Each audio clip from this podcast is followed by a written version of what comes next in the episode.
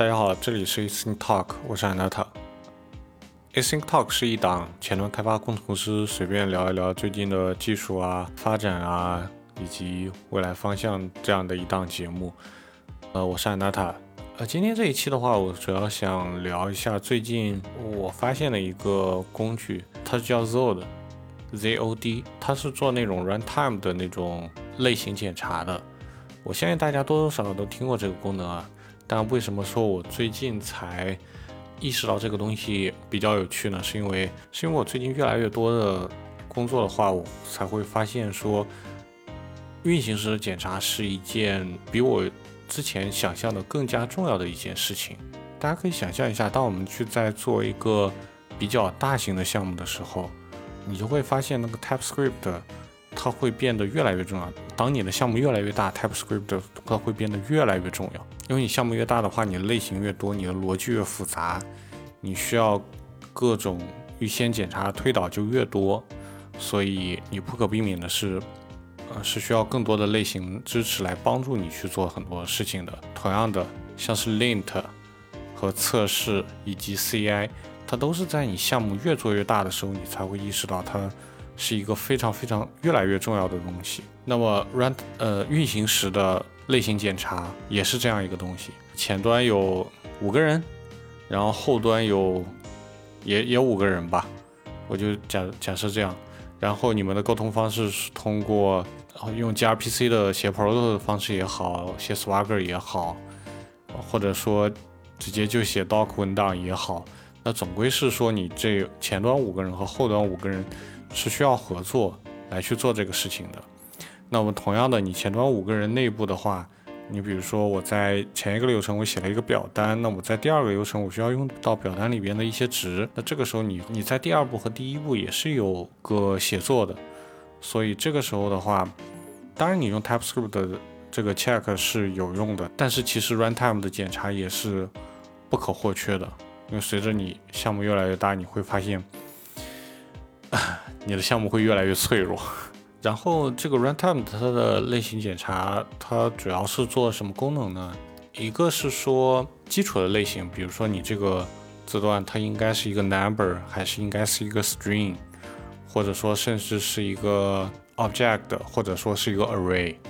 不同的类型，比如说你你你是不能通过点 map 来去在那 number 上类型上调点 map，对吧？这是一个基础类型的。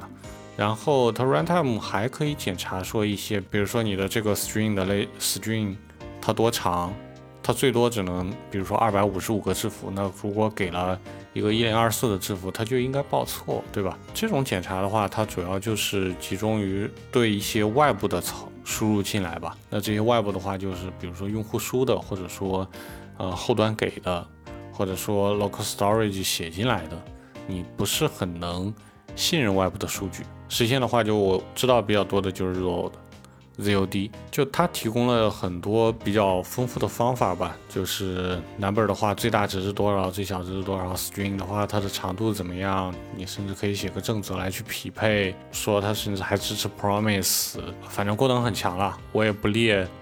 不按照它官网那边念了，大家下去自己看吧。然后，呃，我觉得 Zod 它相比于其他比较好用的一个功能是它的集成度还不错，因为看像是 Record Form 或者说 Formic，它都是有自己的那个他们的官方说法叫 Resolver 来去支持说 Zod 的这样一种 Schema Validator。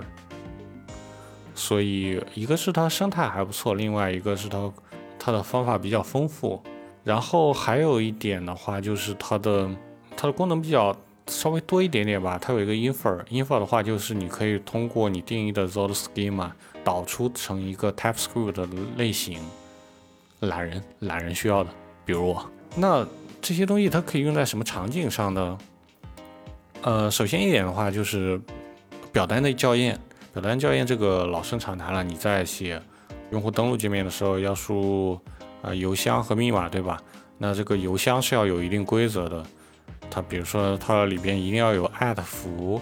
如果你们项目那个邮箱校验更加复杂的话，你中间比如说你不需你不希望它中间出现加号，因为比如说像是 Gmail 的话，它是支持加号还有点号之类的各种很神奇的一些操作符。但我我不建议大家用，我我踩过坑，大家还是老老实实。你如果写正规的网站的话，还是老老实实写你的正常的 Gmail 邮箱，不要用那些点儿啊或者加号那些标点符号哈，因为有一些不匹配。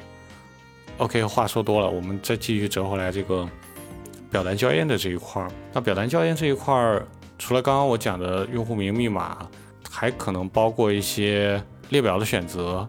比如说你要选一个平台，它是 iOS 的还是安卓平台？那这个时候它背后应该是一个 enum，对吧？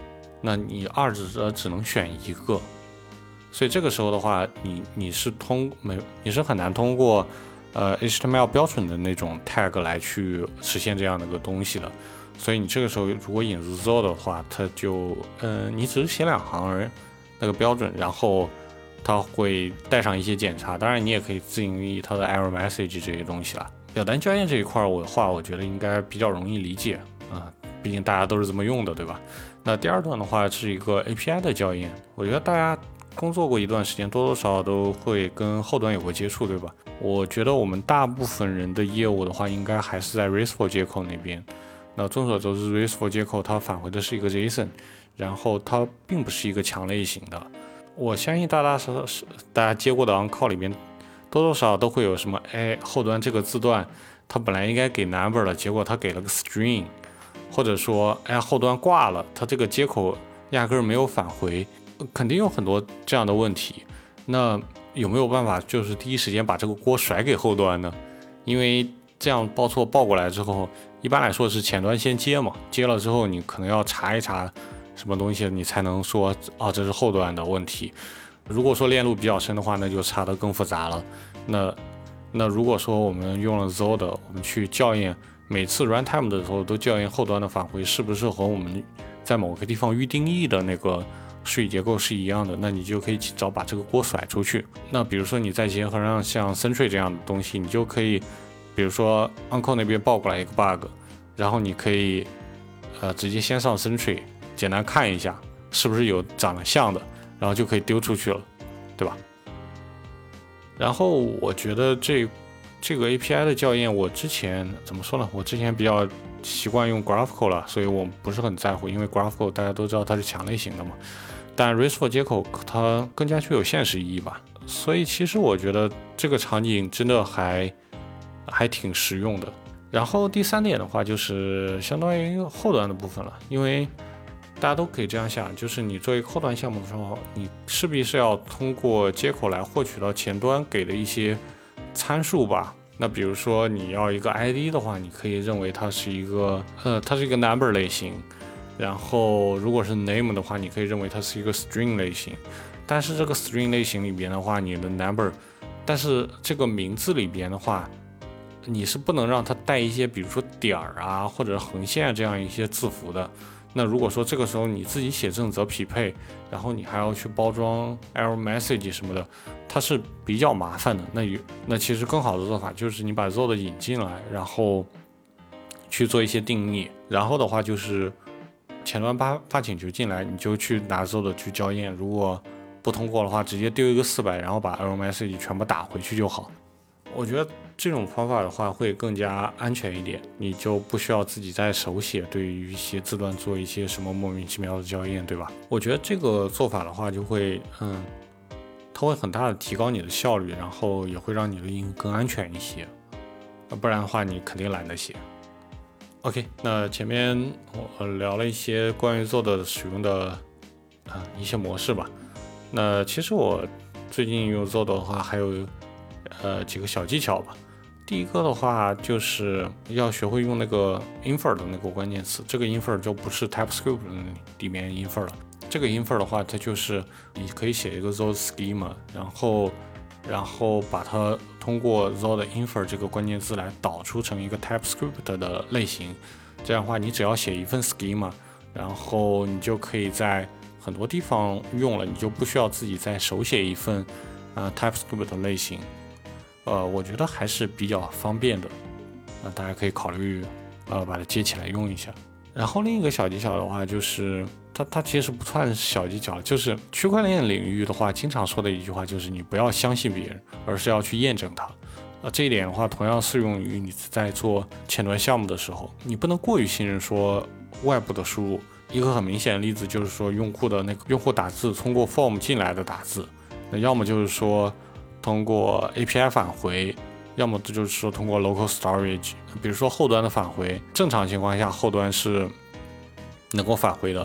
那假如说哪天后端挂了，它直接一个五百，这样的话后端出问题了，你前端至少也有一个怎么说报错，或者说让丢到 Sentry 哪里，说让让大家都知道。还有一点是 local storage，像我们这样的程序员吧，其实我觉得大家多少在摸鱼网站的时候都会稍微看一下它的项目。那 local storage 是用户可以自己编辑的。如果说用户编辑坏了，你你你如果能拿这个来去校验一下 local storage 里边，呃，在写到你内存里边数据之前做一层校验的话，我觉得还挺好的。当然这个感觉有点吹毛求疵了，这个大家自己看哈。然后刚刚那段时间一直在讲 z o 的那其实 Zod 它不是第一个，肯定也不是最后一个这样的一个 runtime 的校验的产品。之前的话有一个 JUI 这样一个项目，还有一个 YUP 这样一个项目，这两个项目我感觉都有点年头了哈，功能也都其实大差不差吧。然后 Zod 在它 README 的最后一部分是做了一个简单的对比，然后大家有兴趣可以看一看。我其实最近用的话就是。直接拿 Zod 了，然后我觉得这个东西，呃，简单看过，感觉还可以。当然，具体我没有去做非常详尽的对比，其实只是拍脑袋想出来的。大家有兴趣的话，也可以自己去做一下，然后网上也看一下别人写的文章之类的。然后的话，前段时间有个很火的，就是说它显示 Zod 的那个 file size 太大，然后做了一个。精简版的 Zod，当然它改了一些 API，这样的话 Trashaq 可以做的更优化一些。不过我我最近把它名字给忘掉了，然后哪位听众记得名字的话，也可以把它丢在评论区。那最后是一些建议和总结了，我是非常建议说，大家在自己的项目中把这个 Zod 用起来，因为它会带给你很，我觉得是一个性价比。